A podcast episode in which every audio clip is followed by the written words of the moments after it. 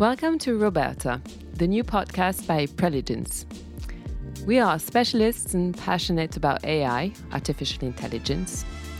And in this podcast, we'll share with you stories of women and men who've inspired or were inspired by AI.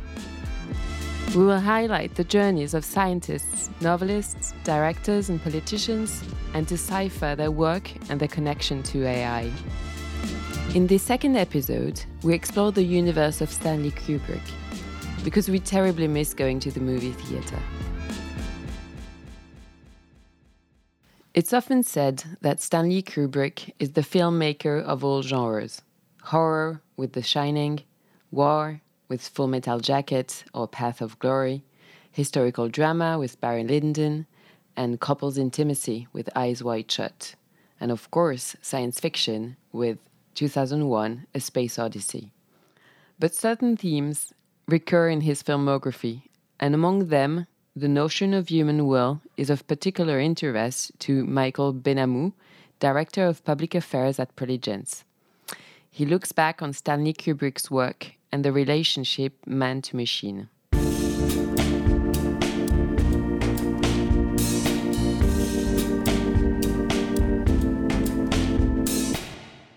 If it is rare to come away from a Kubrick story with joy, it is just as common to emerge grown from it, motivated even.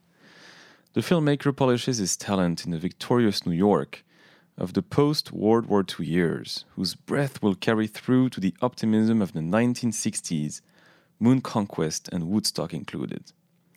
From that sequence, our author will draw a taste for the latest technologies, the latest computers, the latest cameras. It is even said that he was fascinated by an IBM innovation that allowed him to type a keyword so he could find his own ideas among several thousand notes.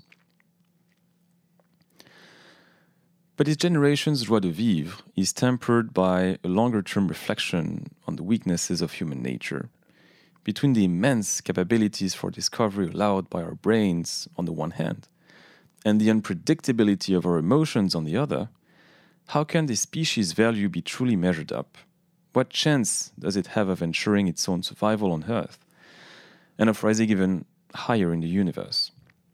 That is precisely why he spent years studying the life of Napoleon Bonaparte, an obsession he never managed to convert into a script. Napoleon, the conquering and brilliant Frenchman who, in his opinion, lost everything through jealousy and impetuosity. Kubrick tries to depict similar patterns in his film Doctor Strangelove, released in 1964. At this juncture of the Cold War, when strategists like Herman Kahn wrote that American deterrence made the mathematical probability of an atomic war almost negligible, Kubrick wants to remind us that we must never forget to include human error and temporary madness as factors in this type of calculation. His film was to have a considerable impact on nuclear safety measures henceforward.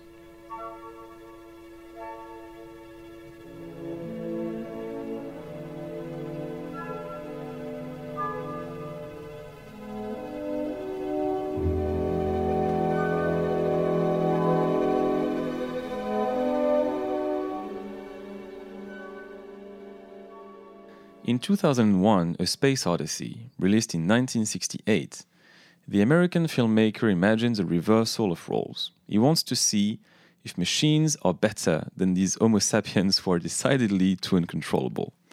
His human characters are neutralized, cold, turned off. And at every turn, it is the humor and liveliness of the robot Hal, endowed with artificial intelligence, that brings cheerfulness back to the crew of the spaceship. Except that Hal is the sole master on board the sole pilot, and the only one who knows the real objective of the mission, reaching planet Jupiter to discover the first traces of extraterrestrial life. Since the mission's strategic command prefers to entrust this information to the machine rather than to the humans in order to avoid leaks and emotional outbursts, the weight of this responsibility slowly becomes the source of a programming conflict within the computer. For this computer, is asked to tell the truth to the humans who are accompanying it in its capacity as operator of the expedition, while at the same time, Al is required to hide the historical goal of the trip from them a schizophrenic coding of sorts. Hal panics, loses self control like Napoleon before throwing himself into the Russian winter, before a digital homicide attempt begins. But to avoid spoilers and to see if the cosmonauts manage to save their lives, I strongly, strongly advise you to see this masterpiece if you have not already done so.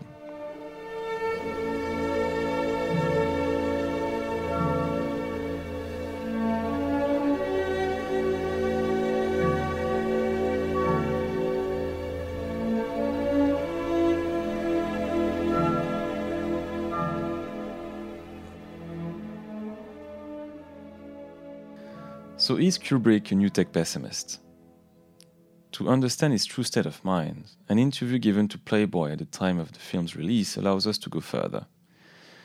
Kubrick believed, and I quote, that our relationship with machines will become even more complex as it becomes more intelligent.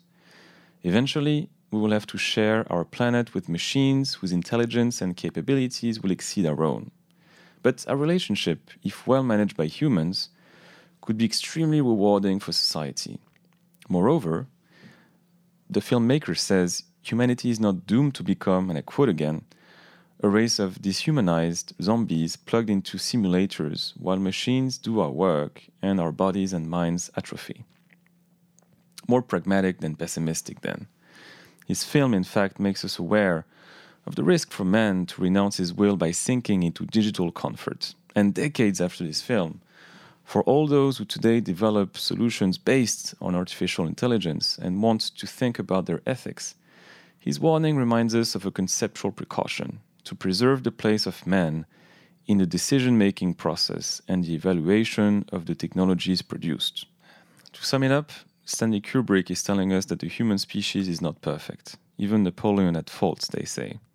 But it is mankind that gives meaning to the world through its discoveries the same mankind that gets this planet closer to the stars and that must now assume its responsibilities.